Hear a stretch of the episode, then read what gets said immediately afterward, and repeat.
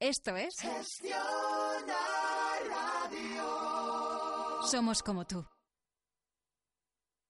Esto es Gestiona Radio. Somos como tú. Gestiona Radio Valencia, 107.1 FM.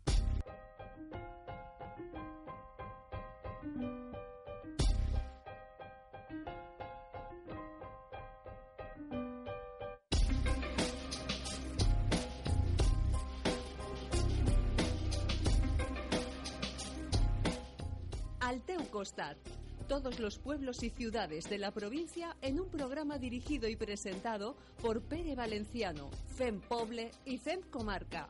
Al teu costat.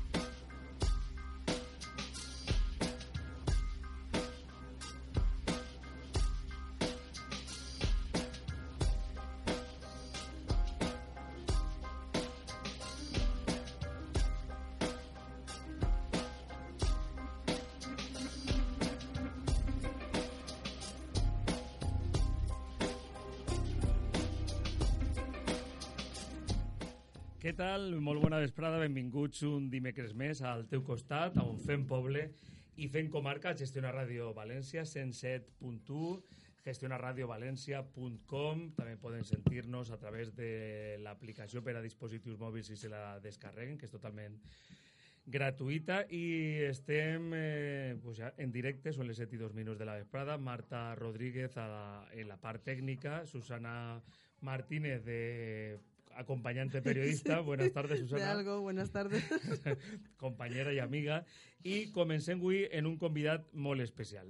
Un convidat molt especial perquè ell ve de la comarca de l'Horta Nord, en concret d'Albuixec, un, eh, una població de 4.000 habitants. Eh, és xicoteta, és una, és una població més o menys xicoteta, però en una vida social, una vida cultural i una vida econòmica, empresarial molt, molt destacada, molt important. I anem a parlar de- d'aquestes qüestions, eh, què oferís al Buixec, què, què podem trobar al Buixec i moltes més coses amb el seu alcalde, amb Josep Vicent Andreu. Molt bona vesprada. Hola, bona vespre, Pere. I gràcies per estar així eh, als estudis de, de Gestionar Ràdio en directe i, i compartint un, la primera part del programa que fem tots els dimecres, si no n'hi ha un festiu, com la setmana passada. Molt bé, pues, bueno, gràcies a tu i a la ràdio per donar-me l'oportunitat d'estar així amb vosaltres. Bé, m'he equivocat en algo en la presentació. Albuixec és un poble No. ric en molts aspectes, eh? Sí. inclús també el- el econòmic i empresarial, perquè té un polígon que, sense dubte, és un dels polígons industrials més importants, no només de la comarca de l'Horta Nord, sinó que jo diria que de la província de València, amb empreses i firmes molt, molt destacades a nivell inclús internacional. Però a mi m'agradaria començar pues, que contares un poquet a l'audiència eh, pues, què és Albuixec, com és Albuixec, què oferís, com està configurat, no sé, l'alcalde que millor per a contar-nos el que és Albuixec. Bueno, pues primer començarem dient que som un poble de 4.000 habitants, estem en, en l'Horta Nord i realment mai també he dit l'Horta perquè és un poble que està tot rodejat d'horta. Avui en dia encara continuem tenint el que no té quasi ningú poble ni de l'Horta Nord ni de l'Horta Sud. Un passeig per l'Horta. Tu pots passejar per l'Horta, tu ixes davant eh, de, un, de les últimes cases del poble i davant tens un taronxar. Vull dir que és, és l'Horta, és el principal atractiu que té el Buixec.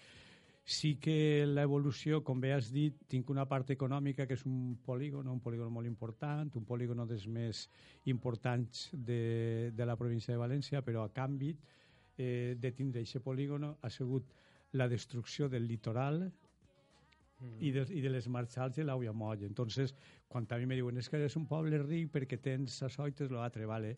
Jo tinc eh, un polígon industrial que ha sigut a costa de, de destrossar el mig ambient i destrossar la platja, però bueno, eh, i les compensacions són les que tenim. Ah, bueno, anem a fer, ja que has comentat, ja, jo, no, jo de coses negatives no volia parlar, però anem a recordar, anem a situar ben bé al Buixec. El Buixec està en la comarca de l'Horta Nord, està pegada, pegat a, a la platja, eh, molt proper de la Pobla de Farnals, I de la platja. eh, i de la platja. I, eh, i clar, és, jo no sé si és l'únic o dels poques pobles que tenint una part eh, de platja, però no, no té no té arena per a, per a gaudir de, de, de, De- la mateixa, perquè feren la- l'autovia i de, a continuació el El- polígon o al revés, no, no sé com, què va ser Sí. primer, si l'ou o la gallina.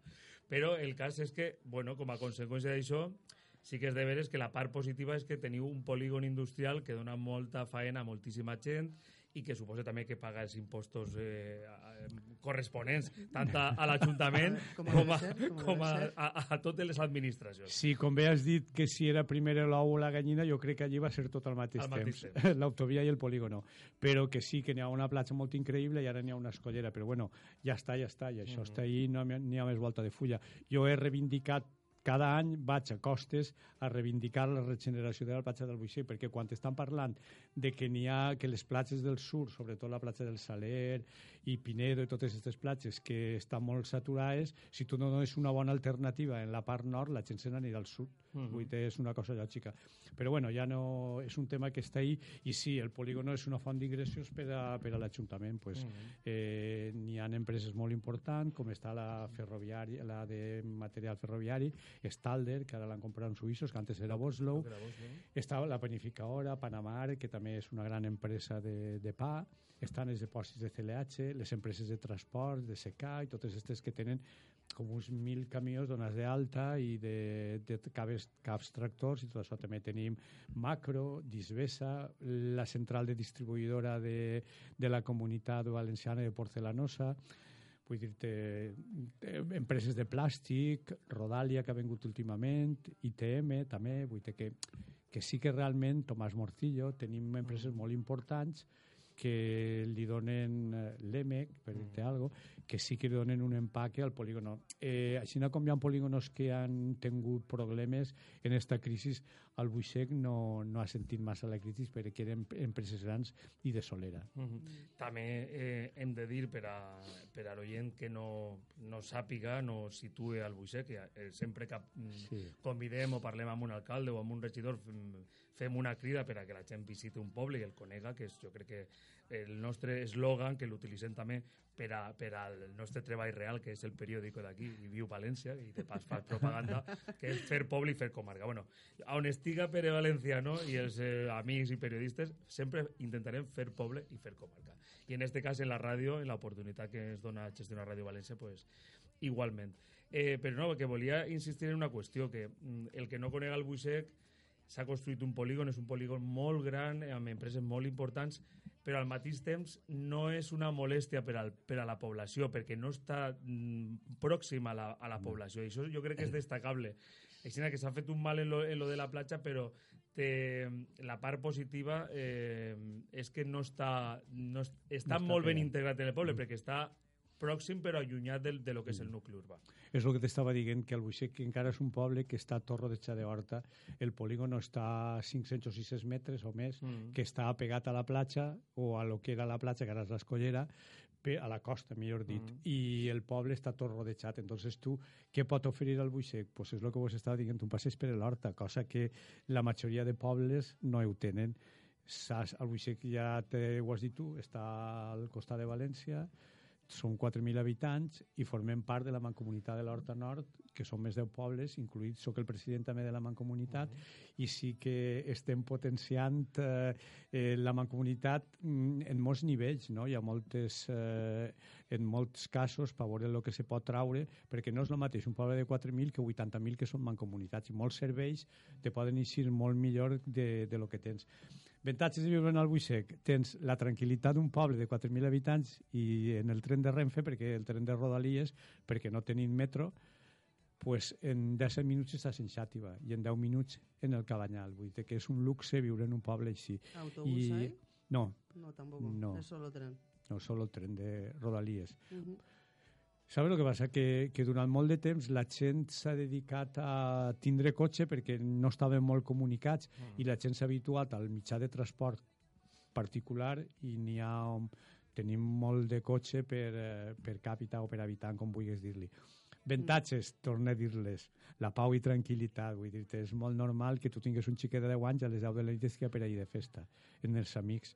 Això és normal en el Buixec, perquè continua sent... No és Poble un molt poble, tranquil. Sí, no és un poble dormitori, és un poble que la gent eh, ha vingut i ha vingut a poc a poc i s'han anat integrant. Entonces, eh, la gent és, eh, forma part ja del poble encara que no hagin nascut allí.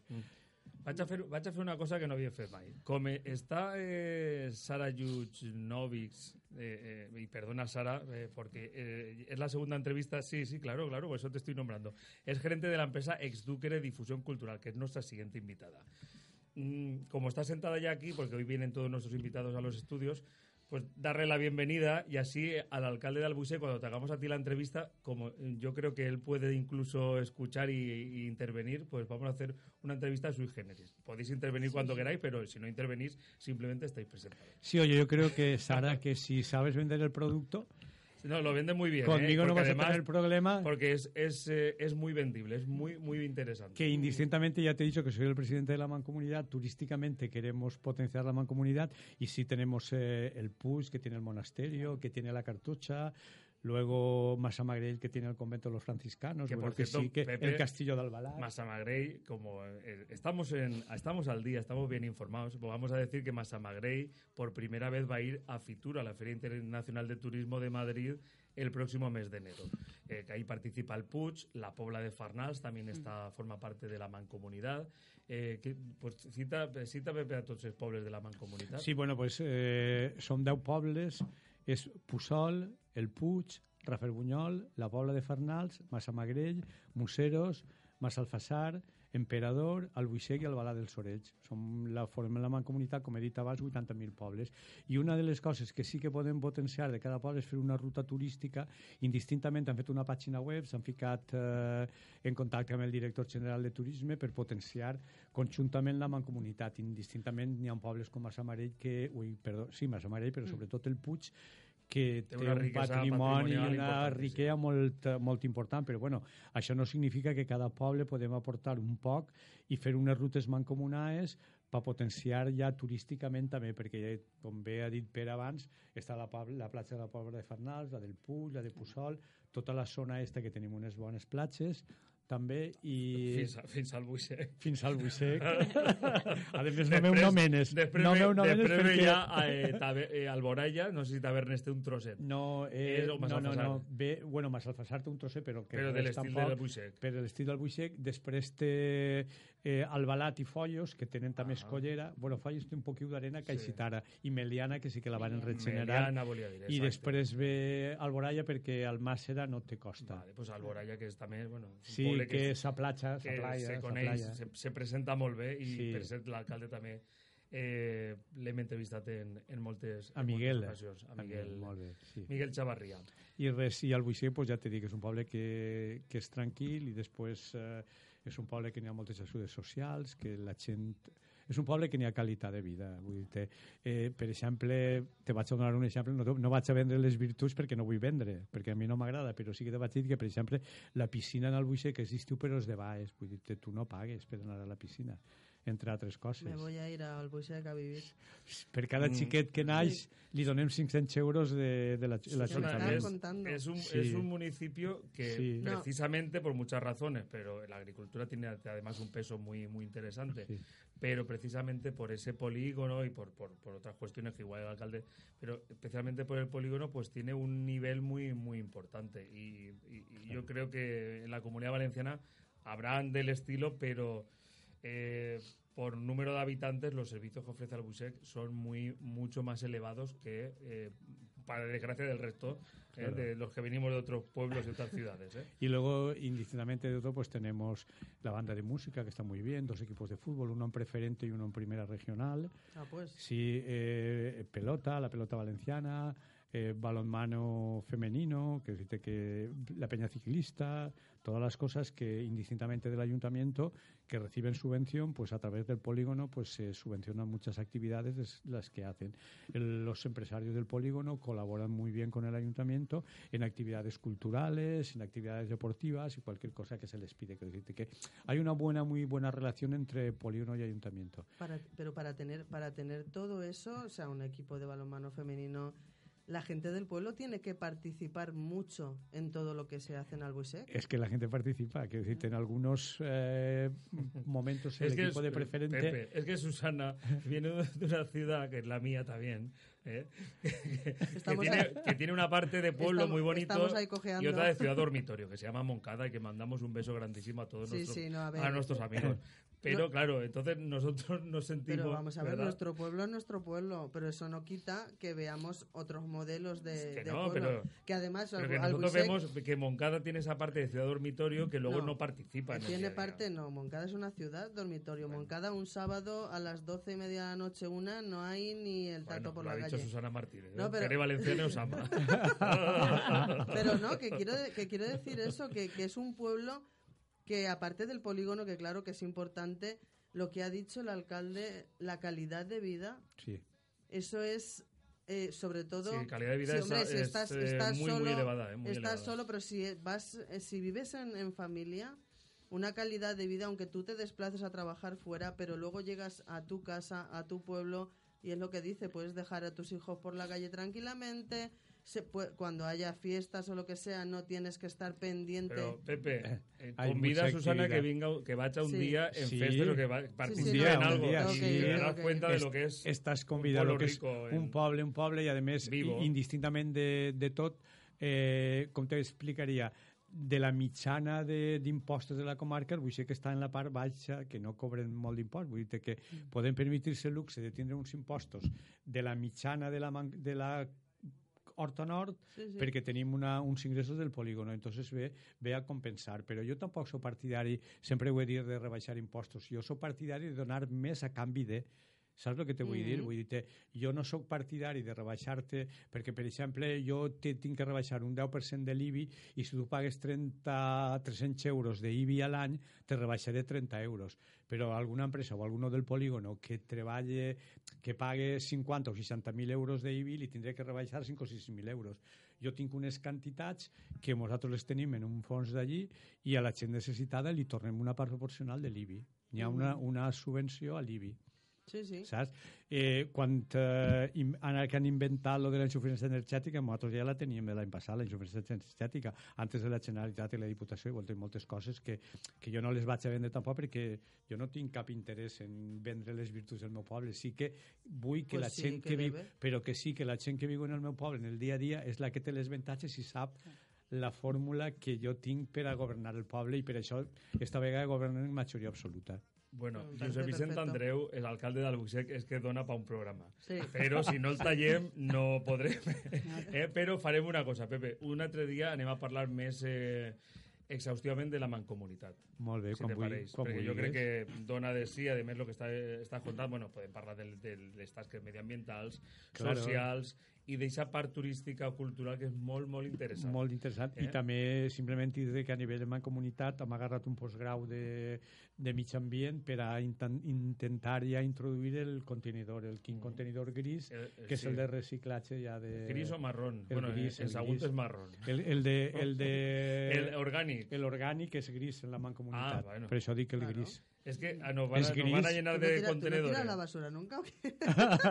No, es que ese todavía no está implantado en todos los sitios. No. El orgánico es, so- es, eh, ya lo explicaremos solo. que se nos va el tiempo. que Sí. Esto es ya. Sí, ja te contaré en casa tenemos que dejar. tener Volem- un espacio específico para seis fer, contenedores. estem fent unes campanyes de, de promoció en les escoles sobre reciclatge en els 10 pobles de la mancomunitat que quan vulguis no saps que només que m'invites és així al vostre costat per lo que vulgueu. Bueno, i com bé ha dit Pere, gràcies per invitar-me, vos deixa no, intervindré. no, exacte, que no que vas, no intervindré, però De- si no me talla me quedo en el programa fet, soles. Exacte, de fet no anem ni a fer pausa, farem pausa en el, en el eh, següent mm, convidat, que anem a anunciar-lo, eh, que és l'alcalde de Mislata, Carlos Fernández Bielsa, estarà així també en directe, eh, parlant de moltes coses, una, un ajuntament molt important en l'Horta Sud.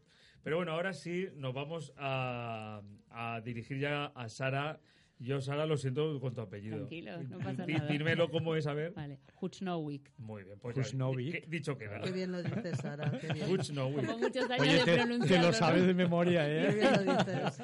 Bueno, pues Sara es gerente de la empresa Exduque de Difusión Cultural. Estuvo con nosotros ya en una ocasión. Y viene, además, me gusta porque hemos hecho como hemos enlazado. Eh, yo creo que es mm, chulísimo porque hemos enlazado cómo con el mismo contenedor histórico tan importante como es el, el castillo de Benissanó, en la comarca del Camp de Turia, que nos encanta irnos por las comarcas, eh, tuvimos aquel eh, castillo Halloween. del terror en Halloween. Al que no pudimos ir, por a que- sí, efectivamente. No, esto, esto no estaba bien, que yo no quería decirle a, a No, Sara que no estuvimos. La verdad, la verdad, la la verdad, es que no, pudimos, No ir. pudimos porque íbamos a ir los dos juntos y no pudimos. Sí. Y, pero bueno, ahora el periodo es más amplio, Sí. porque ahora van a hacer eh, Joyland, el castillo de la Navidad. Es decir, vamos a pasar del terror, por eso digo que es bonito, como expertos culturales. Ojo, es una empresa experta. Sí, ahora vamos a contar cómo hacemos este viraje, Pues venga, ¿vale? pues voy a decir solo una cosa antes de que lo cuentes, que es que va a estar del 23 de diciembre, vale, en víspera de Navidad, al 8 de enero. O sea que ahí sí que hay un periodo de tiempo Sí, también largo. Pues ahora cuéntanos cómo ha sido además este proceso de pasar De del terror a, a todo lo contrario. A ver, lo primero que me gustaría decir y agradecer también al Ayuntamiento de Benissanó que todo lo que O estamos sea, pasamos un salu- un- le damos un saludo a Amparo, a la alcaldesa, Sí, eh, que, es Amparo Navarro. que es Sí, majísima. sí. Pues lo primero decir que desde que nosotros este, empezamos a trabajar en el castillo, el objetivo siempre es el mismo, que es la difusión del patrimonio. Y a partir de ahí es analizar y estudiar el patrimonio y ver qué nos puede ofrecer el propio patrimonio. Por dos elementos. Uno, efectivamente, por su difusión y otro, porque lo que queremos es trabajar algo que es básico, que es su puesta en valor. Y la forma de poner en valor el patrimonio es que la gente se sienta identificada con el patrimonio, o bien porque vive en ese pueblo y entonces se siente que es propio, o bien porque es de otras áreas o de otras comarcas y se va construyendo esta identidad sobre el patrimonio. La única forma es el conocimiento. El conocimiento se hace de muchas formas, por supuesto en el ámbito escolar, por supuesto en el ámbito museístico, pero también en las actividades participativas. Y esto significa venir y disfrutar del patrimonio. Y eso, digamos, es un poco la línea con la cual estamos trabajando. Tal como os comenté la otra vez, ¿Qué es lo que nos guía? Pues efectivamente tenemos un calendario. En Valencia el calendario es riquísimo en cantidad de, cosas que nos oferta para hacer y lo que hacemos es analizar el calendario y a partir del calendario empezar a diseñar y gestionar las actividades. Me gustaría decir qué significa Joyland, porque a lo mejor la gente puede entender otra cosa. Joy lo hemos sacado de la raíz original en el francés antiguo que significa gran alegría. ¿vale? Y nosotros lo que queremos es que este año la Navidad para los niños y las niñas especialmente sea gran alegría. Hemos generado en el castillo una especie de mundo fantástico, donde se va a poblar de hadas, de gnomos, de relatos, va a tener una decoración especial y lo que van a poder hacer ahí es venir a pasar un momento donde se van a encontrar desde un mago, un hada, talleres, un torneo medieval que van a poder participar los niños y las niñas, tanto siendo damas como siendo los héroes de este, de este torneo. La idea que tenemos y cómo va a funcionar es que la gente va a poder entrar y va a poder pasar ahí una cantidad de horas haciendo diferentes tipos de actividades. Porque va a haber actividades eh, durante todo el día. Quiero decir, llegues a la hora que llegues, está en movimiento todo. Nuestra sugerencia es no venir muy tarde. ¿Por qué? Para aprovechar también las actividades al aire libre. A ver, el castillo es un, el castillo está centrado en un predio y también esta vez se va a utilizar el predio. De hecho, el torneo medieval va en el predio, al aire libre. ¿Qué queremos? Queremos también aprovechar las horas de luz. A veces tenemos la suerte de que no hace tanto frío o que el solecito en Valencia, la verdad, Sí. que a las 2, 3, 4 de la tarde va muy bien y entonces es poder jugar con eso, con el adentro y el afuera. Básicamente vamos a tener tres grandes áreas. Primero de todo, decir que todas las actividades van en paralelo. Quiere decir que al mismo tiempo van a estar funcionando. Sí, eso es Eh, genial. dentro de- del castillo, propiamente dicho, eh, vamos a tener una cantidad de talleres. Los niños y las niñas van a poder participar indistintamente en el taller que tengan ganas, en uno, en alguno o en todos. Y están destinados a la ciencia, que está, ese taller es muy simpático porque está destinado a, a entender qué color tiene la Navidad, pero a través de la luz. Vamos a hacer una experiencia científica. Y eso se va a hacer en, en una de las áreas contiguas al vestíbulo del castillo. Luego eh, tenemos otro área, que es el área de las caballerizas, donde Ahí, bueno, vamos a hacer un juego muy, muy divertido que es los niños van a trabajar con unas imágenes de, de belenes correspondientes a diferentes pintores y a diferentes épocas, con lo cual también son representativos de diferentes tipos de arte y van a tener elementos para poder vestirse y hacer una foto fija del Belén, pero ellos siendo los, los personajes. Va a haber un marco de dos metros por dos metros y nada, y tú con tus amigos vas a poder llegar, vas a poder vestirte, vas a elegir la imagen y vas a hacerte una foto fija como recreando ese cuadro.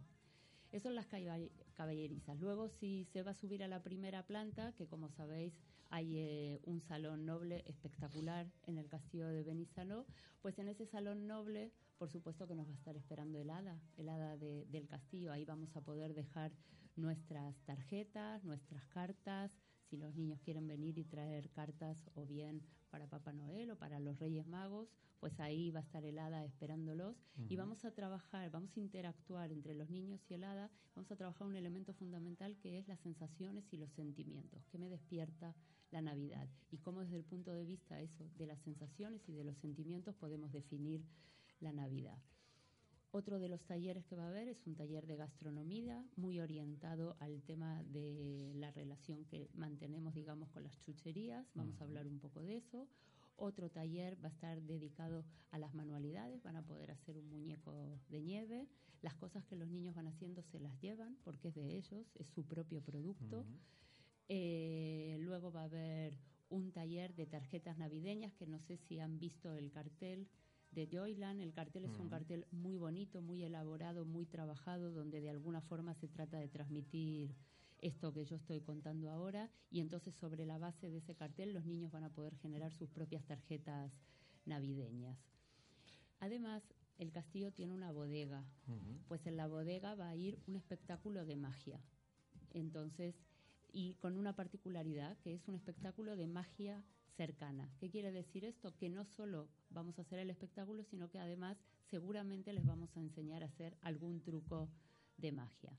Y finalmente. Oye, qué interesante, que así me apunto yo ya. es que yo creo que los adultos con los niños lo van a pasar genial. No a ver, si bien está pensado para los niños, está pensado para que podamos jugar todos juntos, adultos con niños. Y finalmente el torneo medieval está constituido por 10 postas y ahí sí vamos a trabajar con una idea que es las cuatro familias que fueron fundadores del castillo de Benizano. ¿Qué quiero decir con esto? Todo el tiempo lo que tratamos es de entrelazar los contenidos conceptuales que por sí ya tiene el castillo con, en este caso, el elemento específico, que es la época del año en que nos encontramos, y la Navidad. ¿Por qué digo esto? Porque quiero rescatar todo el tiempo que estamos hablando de patrimonio. Así como lo hicimos para Halloween, ahora nos posicionamos en lo mismo. Nuestro objeto es hacer agradable y hacer fácil de transmitir, en este caso, el, castillo y, la historia del propio castillo. Pues me parece aparte de que estoy de acuerdo con, con el alcalde, que, que, lo cuentas tan, tan, tan que te dan ganas de irte ya. Nos vamos al castillo y hacemos un mónico de nieve en un momento. Yo quiero aprender algún truco de magia. También. Claro, una vez puestos, tú te pides una cosa y yo la otra y vamos juntos. Claro. Y así yo te hago a ti la magia y tú me haces que y mi muñeco de y nieve. luego al torneo. y luego al torneo. Bueno, vamos a recordar. además les quiero contar algo, ¿eh? Todos los juegos son juegos medievales. Ah. Hemos hecho un pequeño estudio, hemos analizado hasta los materiales para que se pueda eh, recrear cómo era, el cómo era un torneo medieval. De hecho, hasta el nombre del torneo es eh, Por Dios, por mi dama y por mi rey, que era la frase que utilizaban los caballeros a la hora de salir a luchar en un torneo que no en una justa, ¿eh? porque el torneo, a diferencia, una justa terminaba como terminaba, que es había que matar al enemigo. Pero el torneo era la forma que tenían los caballeros de entrenarse. Entonces, en el fondo, vamos a hacer un juego de entrenamiento personal. Y lo estamos enfocando desde una perspectiva más cooperativa que competitiva. Oye, Sara, y entiendo que esto eh, está muy pensado en, niños, en adolescentes, pero veo que para también para que vayamos adultos, es decir, este, está pensado para todos. Eh, recuérdanos, por favor, horarios, de qué día, qué día va a estar y también los precios, que yo Sí. los conozco, pero repásanos, ¿Cómo no? y cómo pues, se puede hacer una reserva o coger más información. Vale. En principio, empezamos, inauguramos el día 23 y también desde aquí quiero contarles y porque se van a poner todos muy contentos, hacemos una inauguración especial a primera hora de la mañana el día 23 para todos los niños y las niñas del colegio de Benizano. ¿vale? Que también entendemos que a nosotros nos interesa especialmente que este castillo esté conectado con la infancia del propio pueblo. Todo un detalle, Mm. por tu parte. Ah, gracias, gracias. De hecho, mira, estamos hablando con la directora del cole y vamos a hacer una cosa muy bonita. Entendemos que nuestros protagonistas son esos niños y queremos que ellos inviten a otros. Entonces, todos los personajes del castillo, el día 23, vamos a ir a buscar a los niños y a las niñas del cole y juntos vamos a ir a abrir el castillo de la De Navidad. verdad, es que es una Qué pasada. fiesta. Es una Sí, pasada, sí, ya, sí. ya Qué fiesta. es una pasada. Yo, de Oye, verdad, además, de eh, verdad. es que nos, nos gusta, nos gustó muchísimo la primera entrevista y, y Y a es para felicitaros. Muchas Mm, gracias. Y a partir de ahí, desde el 23 hasta el 8, de 11 de la mañana a 8 de la tarde, el castillo va a estar abierto. Eh, la taquilla se va a cerrar a las 6 de la tarde porque entendemos que alguien que compra la entrada quiere disfrutar como mínimo de dos horas y entonces lo que no queremos que pase es que alguien entre a las 7 de la tarde, mire el reloj y le tengamos que decir que se tiene que ir y que no haya podido disfrutar como corresponde alguien que ha pagado su, su entrada. Eh, a excepción del día 25, ese día está cerrado. Luego el día 24 y 31 está abierto hasta las 3 de la tarde para que nuestros personajes también vayan con su familia a disfrutar de las fiestas. El resto de los días, como ya dije, está abierto hasta las 20 horas. Y el día de Reyes, que es el día 6, y el 1 abre de 16 a 20. Por la mañana preferimos y creemos que también es importante que los niños lo pasen con sus familias Muy esos días. Y el correcto. 5 cerramos a las 3 de la tarde porque en todos los pueblos se hacen las cabalgatas Los de Reyes. Reyes y también nosotros, en este Ujú. caso, vamos a acompañar a la cabalgata de Benizano. Entonces, un poco la, la idea que llevamos es, uno, estar integrados en el pueblo, que es uno de nuestros objetivos, y en general en la comarca. Yo creo que también, eh, siguiendo un poco la línea de lo que tú planteabas, eh, una forma de, de hacer comunidad, de hacer pueblo, es generar tipos de actividades que inviten a quedarse en el pueblo. Valencia tiene, Valencia Capital tiene una oferta muy importante, evidentemente, para Navidad. eh, y no es que nosotros queremos competir con Valencia, sino que lo que creemos es que todo el Camp del Turia también puede tener su propia actividad de Navidad, que además está decir que invitamos, por supuesto, A, a todos los demás, gente, que claro. Benizano está ubicado muy fácil de llegar, que además el castillo está prácticamente al lado de la autovía. Benissanó se llega desde Valencia ciudad, está a 15 minutos. Y, yo creo que esta es una excusa. El, el castillo de Benissanó hay que visitarlo en cualquier momento. Pero es una, un aliciente más, digamos. Quiero Entonces decir hay- algo hay que ir a visitarlo. que me olvidé y que me parece que también es importante para los adultos. Mientras los niños hagan estas actividades, se va a ofrecer dentro del, gas- del castillo, ya de forma gratuita, visitas guiadas en el castillo para los adultos. ¿vale? ¿Todo por el mismo precio? Sí. Una Eh, vez que pagas por- la entrada, mira, te digo, No has dicho los precios, No, pero no son los- precios totalmente populares, son asequibles. Y, y una cosita más. El adulto tiene la entrada un valor de 12 euros y los niños tienen un valor de 10 euros. Pero a partir del lunes que viene vamos a repartir unos flyers descuentos que los van a poder encontrar en todos los ayuntamientos de la comarca, del Camp del Turia. Y esos son un descuento, es un flyer, un descuento de 2 euros. Quiere decir que hay mucha gente que va a poder entrar por 8, ¿vale? Eso no es justo, 10. Sara. Y los que no vivimos en el Candenturia, ¿qué hacemos? Claro, los del Horta, ¿qué hacemos? ir, a, ir a comprar Con a conseguir Candenturia. sobre todo, flyers. sobre todo el alcalde del Buixec pedirá Amparo. ir a, a darle Claro. amparo o a Sara directamente. Le digo, oye, que yo estuve en el programa contigo y además lo vendiste muy bien, acuérdate de mi cara. es una broma, Sara, sabes no. que, A ver, quiero que, que es muy interesante, sí. ese, mm, a ver, es cierto que es dinero y por supuesto que hoy en día todo cuesta, hasta lo más barato a las Mm. familias les cuesta, pero también entendemos que la oferta es una oferta potente, que es una oferta de mucha calidad. ¿Vale? Y que es la posibilidad de llegar a las 11 de la mañana y tener actividad sistemática y permanente por lo menos tres horas seguidas. No, no, pero es que problema. encima, encima de todo lo que tú has contado, al, al tener descuento con los flyers, también estás potencia- potenciando el comercio, Sí. el comercio local, Sí. que es muy, muy importante. Mira, algo que nos ha ocurrido, eh, por suerte, cuando se hizo la experiencia de Halloween, la verdad es que vino muchísima gente. Gente que no sabía ni dónde quedaba Benissa. No, no es solo el castillo, es que la gente se entera eh, de dónde queda el pueblo. Empiezan a pasear por sus calles, caminan, descubren esto que vos decías, que a un pueblo se puede ir a pasear. Claro. ¿vale? Que a un pueblo se puede ir a pasear. Y, que- Eso y es un que lujo, se, y que es se un debe lujo, Sara. y que se puede disfrutar simplemente paseando con las vistas. Claro. de la de la bueno eh, Albuisec es digno de ver Claro.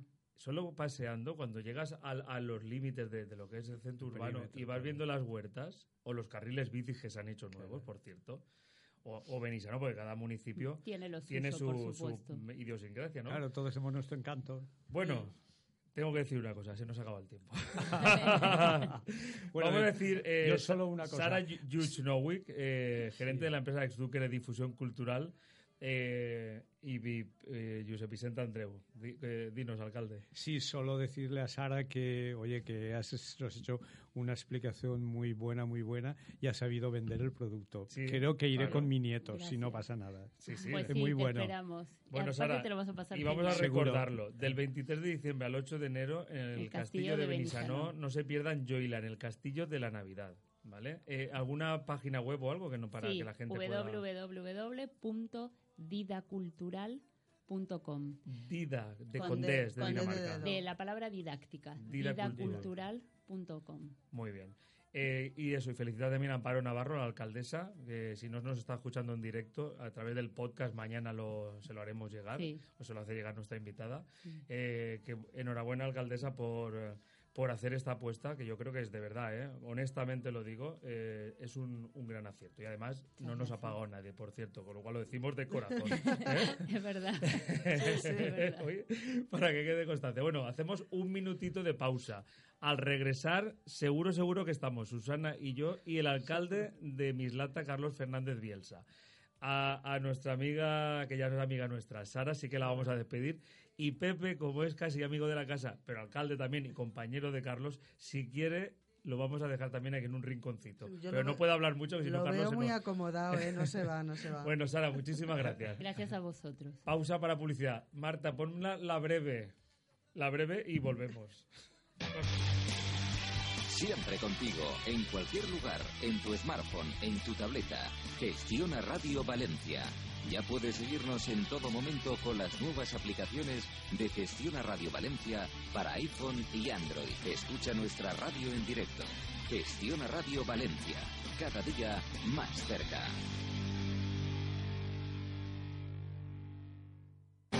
El gobierno a la valenciana vence a la hegemonía del Partido Popular tras más de 20 años de gobierno. ¿Qué? El PP de Castellón reclama al consistorio que publicite las obras pendientes del superávit de 2015. ¿Qué? Interior detecta casi 1.600 focos de radicalismo yihadista en Alicante. ¿Qué? Valencia reestructura el tráfico del centro histórico pese a las protestas de vecinos y comercios. ¿Qué? Las fallas buscan el reconocimiento como patrimonio inmaterial de la humanidad por parte de la UNESCO.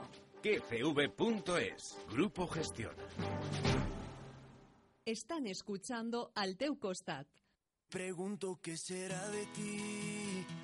Te tuve cerca y ahora estás tan lejos. Pero prohibirme recordar lo nuestro es imposible, es imposible. No me perdono, sé que te perdí. Pero expiraron los remordimientos. Fui dictador y el no dejarte ir debe haber sido mi primer decreto. Cuatro años sin mirarte, tres postales y un bolero. Dos meses y me olvidaste y ni siquiera me pensaste un 29 de febrero. Andan diciendo por la calle solo le fiel al viento. El mismo que nunca hizo falta para levantar tu falda cada día de por medio. ¿Cómo te atreves a volver?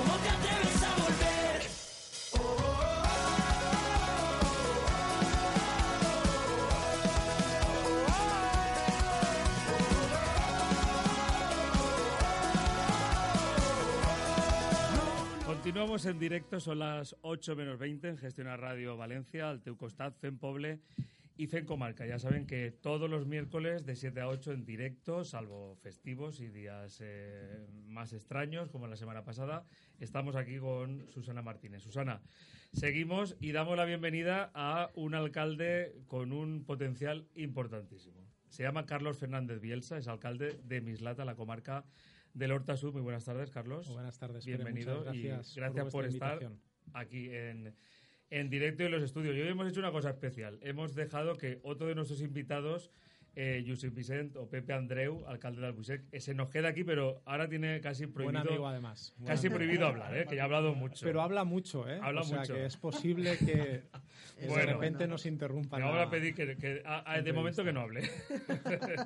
bueno, eh, una cosa, puedo escuchar, ¿no? Eso sí. Mislata es una ciudad con más de 40.000 habitantes en Lorta Sud, aunque, bueno, Lorta Oest, para mí es Lorta Sud. ¿eh? Es una de las ciudades con más población por kilómetro cuadrado, de hecho es unos 20 unos 20.000 por kilómetro cuadrado porque tiene un poquito más de 2 kilómetros cuadrados.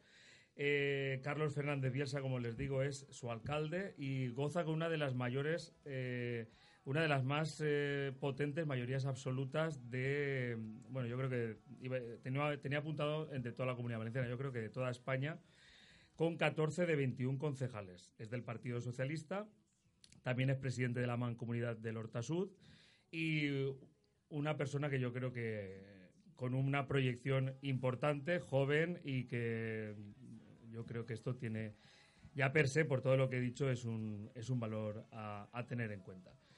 Y Mislata es una ciudad, para quien no lo sepa, es Lorta Sud, pero está pegadita a Valencia. Es prácticamente, pues hay una calle que separa lo que es eh, Mislata del Capi Casal. Y entonces hay muchos temas de los que podemos hablar y que este programa lo que nos gusta es que la gente conozca un poco mejor los municipios de, sobre todo de la provincia de Valencia y luego personas, eh, personajes eh, políticos con proyección, como es el caso de nuestro invitado de esta de este tramo final del programa. Yo vamos a empezar por una cuestión Qué que bien es- me pintas, Pere. bueno, e- es la realidad, no, no me estoy, Muchas ni me estoy disfrazando ni estoy exagerando. Es decir, bueno, es, es la verdad. Seguramente alguno de la oposición me dirá, pues menudo. mm, Tal. eh, eh, un, un insulto al, al periodista, ¿no? Que está poniendo, pero bueno, no pasa nada. Todo el mundo hace, todo el mundo hace un buen trabajo, también la gente que está en la oposición, y cada uno, la ciudadanía, pues le pone en el sitio que considera. En este caso, eh, no, no es mérito del periodista que habla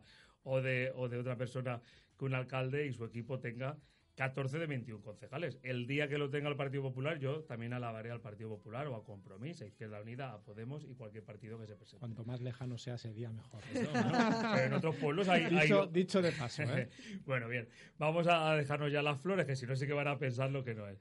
Pero, alcalde, hay una cuestión que estás haciendo en estos momentos, yo te, te tuteo porque nos conocemos y me cuesta mucho llamarte de usted, eh, que es esto del alcalde de, de- de- de ir visitando los barrios, que, que además lo hiciste ya con éxito en, en otros momentos y me gustaría que nos explicaras muy brevemente, porque tenemos bastantes cuestiones de las que hablar y, y al final el tiempo se va volando, en qué consiste, porque mm, vas, te reúnes, escuchas, te sientas, dialogas, te tomas un café y como esta mislata es muy pequeña, pues hombre, eso lo facilita, ¿no? Cuéntanos un poco la experiencia. Bueno, yo creo que la experiencia es, en primer lugar, transmitir y trasladar a la ciudadanía de lo importante que es la cercanía, ¿no? De formar parte de un proyecto común de ciudad, donde todo el mundo pueda participar, donde los ciudadanos y ciudadanas puedan aportar sus opiniones, sus sugerencias, eh, sus proyectos, sus ideas de ciudad y también sus quejas para entre todos construir una ciudad diferente, intentar mejorar y, y aportar cada uno pues su granito de arena, ¿no? Hacer de Mislata una Mislata cada día mejor. Y yo creo que eso lo tenemos que hacer con la gente y especialmente la administración tiene que bajar a la calle. Los funcionarios, la gente que trabaja en el día a día de la ciudad tiene que estar en el día a día de la ciudad, en el día a día con la gente. Y por eso yo creo que ha sido una, una iniciativa que a mí me ha gustado mucho. Yo soy un alcalde que está todo el día en la calle, que paseo cada barrio, cada calle, eh, conozco perfectamente cada problema de mi ciudad y lo que intento es solucionarle y lo que quiero también es que la gente participe del proyecto que tenemos, porque nuestro proyecto es intentar al final solucionar problemas e intentar que, que la gente viva mejor.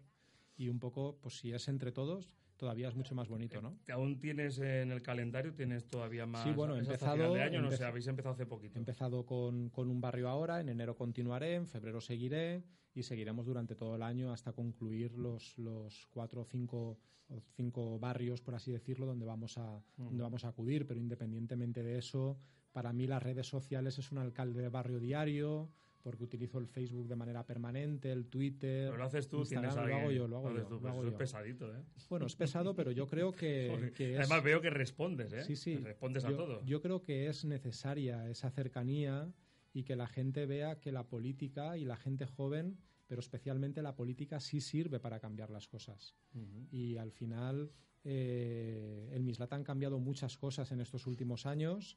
También, especialmente, que el alcalde es un ciudadano más, que lo único que quiere es mejorar la vida de todos, ¿no? Y eso es, en definitiva, el, eh, el resumen de la acción política diaria. Hay una otra cuestión muy de actualidad y además yo creo que trascendental para Mislata y para Cuart de Poblet, dos eh, municipios de, de la comarca del Horta Sud, como es el, el hospital eh, militar y el uso, todas las reivindicaciones históricas que habéis trasladado. Se estuvo hace poco el presidente de la Generalitat, Chimo Puig, y me gustaría que, que explicaras eh, mm, a los convecinos de Mislata que nos escuchen en directo o a través del podcast a partir de mañana y a toda la gente que nos esté escuchando en qué consiste esa reivindicación y mm, a, a dónde va a llevar eh, esas reivindicaciones. En primer lugar, decir que nosotros, Mislata, los ciudadanos de Mislata, siempre hemos luchado, seguiremos luchando siempre por una sanidad pública y de gestión pública. De que ninguna empresa eh, se lucre a costa de la salud de la gente. Nosotros no somos tarjetas de crédito, estamos por encima de todo eso, ¿no? Y por tanto, eh, siempre hemos reivindicado que el Hospital Militar Vázquez Bernabéu de Mislata fuera un hospital público al servicio de la gente que necesitaba inversión, necesitaba servicios, cirugía de corte y medio alcance, necesitábamos un SAMU, necesitábamos boxes para poder eh, pues tener una puerta de urgencias en condiciones. Se nos negó durante muchísimos años, hubieron manifestaciones multitudinarias en nuestra ciudad reclamando eso y el entonces secretario general del Partido Socialista y de otros partidos firmaron un acuerdo con los vecinos y conmigo, siendo alcalde, de que cuando llegara al gobierno el cambio en la Generalitat, pues eh, convertirían el Hospital Militar Vázquez Bernabéu en un verdadero hospital público al servicio de la gente. Y pues el otro día tuvimos la oportunidad de contar con el presidente de la Generalitat, Chimo Puig, y con la consellera de Sanidad, eh, Carmel Montón, que nos anunció una inversión de más de 100 millones de euros para ese fin. Por tanto, al final yo creo que en la política, cuando se dice una cosa hay que cumplirla, hay que hacerla. Y es un gran paso que nos permite tener eh, pues una cierta esperanza de que finalmente nuestra ciudad tendrá un hospital público de gestión pública al servicio de la gente con todos los servicios. Y seguiremos reivindicando y además estaremos al pie del cañón comprobando que lo hacen. Porque que no se vayan a creer que este alcalde no saldrá a decir eh, si no cumplen lo que han No, prometido. no, eso me- no me cabe duda. eso no me cabe duda. Eh, hay otra de las reivindicaciones históricas donde también el alcalde, su equipo de gobierno, yo creo que toda la sociedad de, Mislata ha estado muy activa, que es eh, la reivindicación de un transporte metropolitano, de una conexión lógica. Hemos dicho que Mislata linda con Valencia, pero lo separa mm, una calle prácticamente, quiero decir que no sabes dónde empieza Mislata y acaba Valencia o viceversa. Y sin embargo habéis tenido muchos problemas simplemente, por ejemplo, con la MT, con el tra- transporte de, por autobús. Bueno, el problema fundamentalmente lo generó el PP, que fue quien nos eliminó eh, la línea de autobuses, una línea histórica que pasaba por nuestra ciudad, que llegaba al Mercado Central y a la Fonteta de más de 100 años, eh, y nos generó un problema grave de, de transporte sostenible, metropolitano, eh, y de unión con la ciudad. Nosotros estamos para unir personas y no para dividirlas, para unir territorios y no para separarlos. Eh, y el PP actuó de forma totalmente arbitraria y de una forma totalmente discriminatoria con nuestra ciudad. Pero creíamos que cuando en Valencia llegó el cambio iban a cambiar las cosas y así se nos dijo, ¿no? Y hombre, eh, en esta cuestión cambios hubieron pocos. Por suerte para los ciudadanos de nuestra ciudad, de Mislata, pues el presidente de la Generalitat nuevamente se comprometió con resolver el problema del transporte metropolitano con Mislata por una cuestión de dignidad, es decir, no por una cuestión incluso de necesidad, sino de dignidad, de recuperar algo que se nos había quitado y de que era una reivindicación histórica de nuestra ciudad, pues la Generalitat eh, ha buscado una solución y estoy inmensamente agradecido, porque desde luego si no hubiera sido por la Generalitat, hoy Mislata no estaría conectada con el mercado central. Mm. Por tanto, el problema está resuelto, el problema satisfactoriamente está resuelto, pero evidentemente nos hubiera gustado que hubiera sido de otra manera. ¿eh? Y hay que siempre decir y hacer lo que se dice. Bueno, tú quieres- quieres decir, no lo dices, pero te lo voy a preguntar, que, que es Joan Ribó y el alcalde de Compromís, o el equipo de gobierno de, de Joan Ribó, eh, aunque lo forma también el PSOE y la parte valenciana de, de Podemos en Valencia, el que no ha sido mm, muy receptivo o sensible a lo que ha sido, lo sé porque la problemática la conozco, no lo puedo, decir porque la conozco, que no ha sido sensible a esa problemática que, ojo, voy a decir una cosa, no es que sea de Joan Ribó, porque esto del transporte metropolitano, esto es una cuestión que tiene que unirnos a todos, a Valencia, al Horta Norte, al Horta Sud, y de paso lanzar la pelota al tejado de Madrid, y en este caso sí que es el gobierno del Partido Popular, que no nos da, no nos ayuda, como sí hace con Barcelona, con Madrid, con Sevilla y con Málaga, y no sé si también con Zaragoza, en el tema del área metropolitana, del- Mm. del transporte metropolitano. Sí, evidentemente lo que, lo que hicimos al principio de la legislatura, cuando el nuevo gobierno de la Generalitat empezó a trabajar, fue crear la Agencia Valenciana de Movilidad, fundamentalmente para eso, ¿no? Para, para coordinar la política metropolitana y sostenible de transportes y especialmente para reivindicar la necesidad de que el área metropolitana tenía que tener un contrato programa financiado con 30 millones de euros, que es lo que, lo que nos corresponde, y que por tanto así pudiéramos financiar eh, pues eh, todo el transporte, incluido también las bicicletas públicas de alquiler y otros servicios públicos para la ciudadanía. Es verdad que a día de hoy el gobierno de España ha dicho que como no hay presupuestos, tampoco hay dinero. Espero que en breve, cuando hayan presupuestos, pues eh, finalmente sí que haya una financiación para el transporte metropolitano de Valencia y por tanto podamos resolver déficits no solamente el de Mislata, sino el de otras muchas localidades como Alboraya, como Pues Paterna, es que hablamos como mm, Moncada. casi de dos millones de habitantes. Exactamente. O, sea, como, de casi dos o como millones. municipios de- del Camp del Turia que también tienen problemas, o como hoy leía vecinos de nuestra misma comarca de Sedaví. Mm. ¿eh? Por tanto, yo creo que esto tiene que servir para intentar mejorar el transporte, el transporte metropolitano.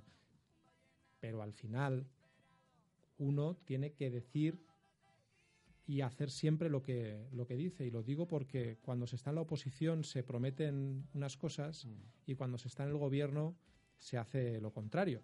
Y Joan Ribó, pues con los ciudadanos de Mislata se comprometió a una cosa cuando estaba en la oposición y ha hecho la contraria cuando ha estado en el gobierno. Pero bueno, Bueno, ha pero- pasado Pero hemos arrancado por lo menos el titular. ha pasado, ha pasado. Yo respeto su opinión. Creo que el tema está solucionado y por tanto, pues bueno, habrán momentos para Es que para reconducir la situación que creo que en este momento eh, tenemos muchas cosas en común, como por ejemplo eh, el tema de no estar de acuerdo con la ampliación de la V30 porque no mira realmente eh, el bienestar de los ciudadanos, por ejemplo, ¿no? Es decir, que tenemos muchas cosas en común y creo que en Valencia han cambiado muchas cosas desde que eh, gobierna el Pacto del Botánico, ¿no?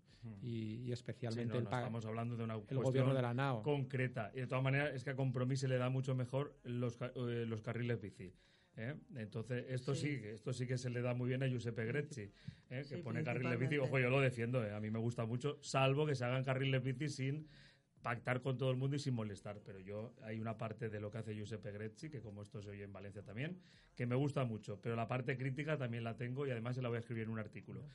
Nos queda muy poco tiempo, Susana, y hazle una pregunta muy rápida, la respuesta muy Yo- rápida, alcalde, y te, porque tengo un dos o tres más, Uy. y lo que vamos a hacer es hacer un programa otra vez más, más en condiciones. A porque ver, es que el alcalde da para la doy, parte- doy mucha- doy muchos titulares. Sí, ¿eh? sí, sí, Sí, De aquí sí, luego sí, vamos sí, a sí, extraerlo. sí, Se sí, lo vamos sí. a pasar a Joan Ribó el podcast mañana. Total, no. Yo lo primero, él es la parte técnica, yo soy más de la calle. Eh, las gracias fatal. ha sonado, sí, ha sonado mal, ya lo sé. Bueno, pues ya está, que no tenemos tiempo. Eh, lo del hospital militar, de verdad que me parece una, una idea y una gestión maravillosa.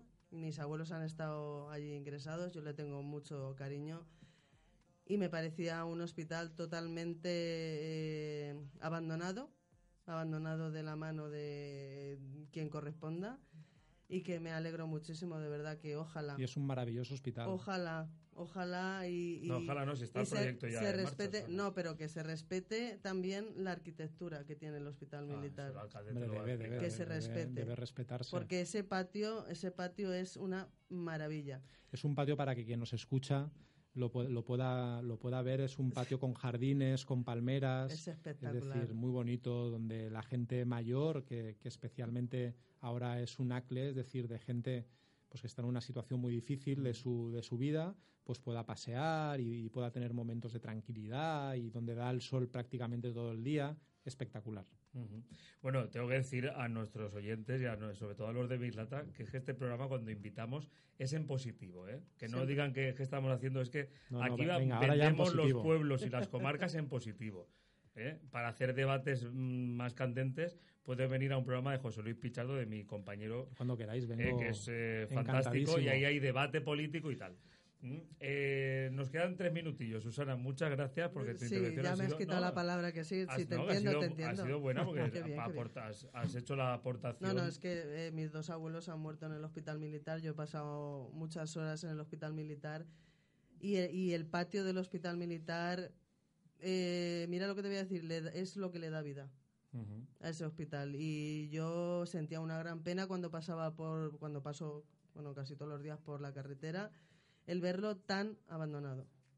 Es una verdadera, igual que te puedo decir de la, Carlos, de no, la está- fe. no estaba preparado, yo no sabía que No, ya, no. eh, quiero decir, Y pero que queda además- muy bien porque aportar la parte Sí, no, real mi- que tú has estado mi allí, lo Y además lo Civil. siente, ¿eh? porque eso, claro. la gente no ve la cara con lo que lo está diciendo. Yo Claro, sí. claro, claro. ¿eh? Lo sí, siente. es que, a ver, han muerto allí mis dos abuelos y es triste, pero a la vez me trae muy buenos recuerdos y me trae muy buenos recuerdos ese patio.